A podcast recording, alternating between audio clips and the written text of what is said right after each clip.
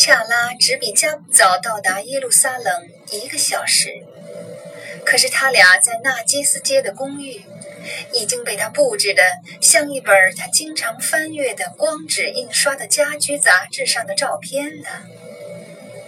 花瓶里插着绚丽的鲜花，茶几上摆放着一碗碗诱人的零食。他递到他手里的香醇的葡萄酒，也冰镇的恰到好处。加布里尔吻他的时候，他的嘴唇温暖的好似耶路撒冷的太阳。我以为你会回来的更早些，他说。我有两件差事要去跑。你去哪儿了？地狱。他认认真真的说。他皱了皱眉。你过会儿得告诉我。为什么过会儿？因为我们有客人来，亲爱的。我需要问问是谁吗？大概不需要。他怎么知道我们回来了？他说到什么有关着了火的灌木的事儿？我们不能改天接待他吗？太晚了，没法取消访问了。他和吉拉已经从提比利亚动身了。我猜他边走边告诉你他在哪儿了吧？他打过两个电话了，他迫不及待的想见到你。我真想知道为什么他这么想见我。他又吻了一下恰拉，然后端着酒杯走进了他们的卧室。卧室的四壁挂满了画。有些是加布里尔画的，有些是他才华横溢的妈妈画的，还有几幅是他的外公，著名的德国印象派画家维克多·富兰克尔的作品。维克多在一九四二年那个死亡的冬天，在奥斯维辛集中营被杀害了。墙上还有一幅四分之三身长的画像。没有署名，画的是一位看上去像是笼罩在死亡阴影下的骨瘦如柴的年轻人。这是莉亚在加布里尔双手沾满了那六个黑色九月恐怖分子的鲜血，回到以色列几天后画的。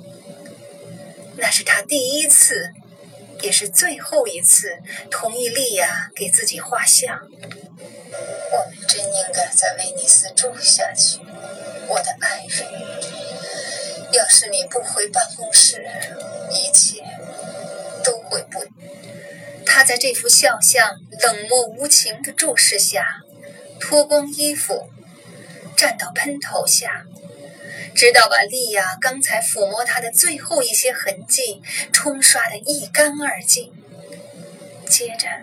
他换了干净衣服，回到客厅，正赶上吉拉和阿里沙姆伦从前门进来。吉拉端着一大盘他著名的加了摩洛哥调味品的茄子，她远近闻名的丈夫则只握着一根橄榄木制成的拐杖。他像往常一样，穿着一条熨得笔挺的卡其布裤子，一件白色的牛津棉布衬衫。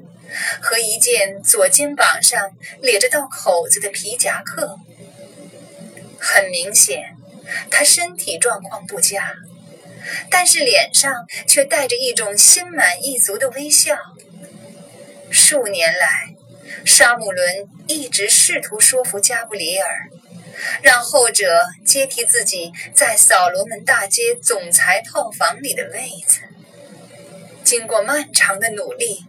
这件任务终于大功告成，他的继任到位，政治血统的传承得到了保障。在加布里尔的跟随下，他倚着拐杖，贴着门厅入口的墙壁，走到桉树树冠低垂的小阳台上。树底下摆放着两把铁椅，纳吉斯街在他们的脚下寂静无声。只在远处隐约传来傍晚的乔治王大街上车水马龙的声音。沙姆伦晃晃悠悠地坐到其中一把椅子上，又示意加布里尔在另一把椅子上落座。然后他掏出一包土耳其香烟，费了不少精神才抽出了一支。加布里尔望着沙姆伦的手掌，这双手曾在布宜诺斯艾利斯北部的一条小街的角落里，差点把阿道夫·艾希曼活活掐死。沙姆伦当时能得到这个任务的原因之一。就是他有一双大的出奇的有力的手，如今这双手上布满了干涩的斑点和累累伤痕。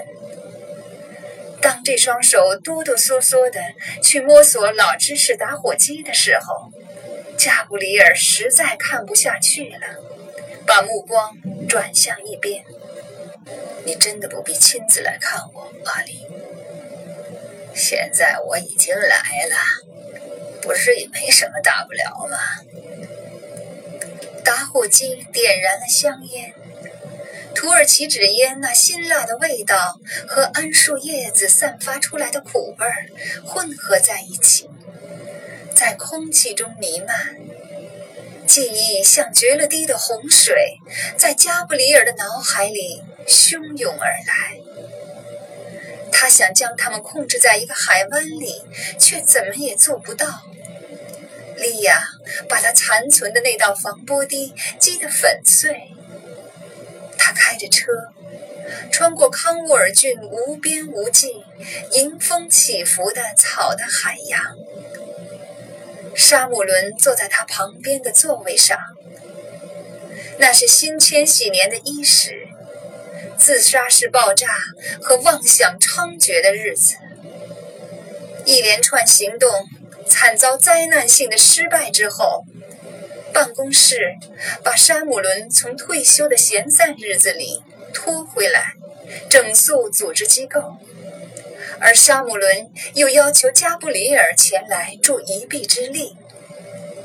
沙姆伦使用的诱饵是巴勒斯坦恐怖分子的首脑。塔里克·阿尔霍拉尼，那个在维也纳把炸弹安装到加布里尔车子底下的人。如果你帮我抓到塔里克，也许你可以不再没完没了的想着利亚，从而开始自己的生活。加布里尔听到客厅里传来恰拉的笑声。回忆的潮水渐渐退却到脑海深处。现在怎么了？他轻轻地问沙姆伦：“把我身体上的病痛列成一张单子，肯定会和以色列政府面临的挑战的单子差不多一样长。不过别担心。”他赶忙加了一句：“我目前哪儿也不去。”我全身心的希望自己能亲眼目睹孙儿们的诞生。加布里尔忍住冲动，没提醒沙姆伦，他俩并非亲生父子。我和恰拉期待着你在场，阿里。沙姆伦舒心的一笑。你决定好孩子生下来以后，你们住哪儿的问题了吗？真有趣，加布里尔回答。贝拉问了我同样的问题。我听说你们进行了十分有趣的交谈。你怎么知道我去看他了？物资告诉我的。我还以为他不接你的电话呢。冰释前嫌似乎开始了。见框每况以下没什么好处，不过这倒是好处之一。他补充说，在生命接近终点的时候，所有微不足道的积怨和没能兑现的承诺都烟消云散了。桉树的枝干在夜晚第一缕微风的吹拂下轻轻摇曳。空气每时每刻都变得更加凉爽宜人。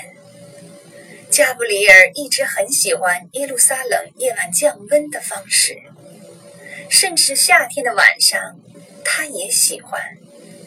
他希望自己可以把这个时刻冻结，让它再持续更长一段时间。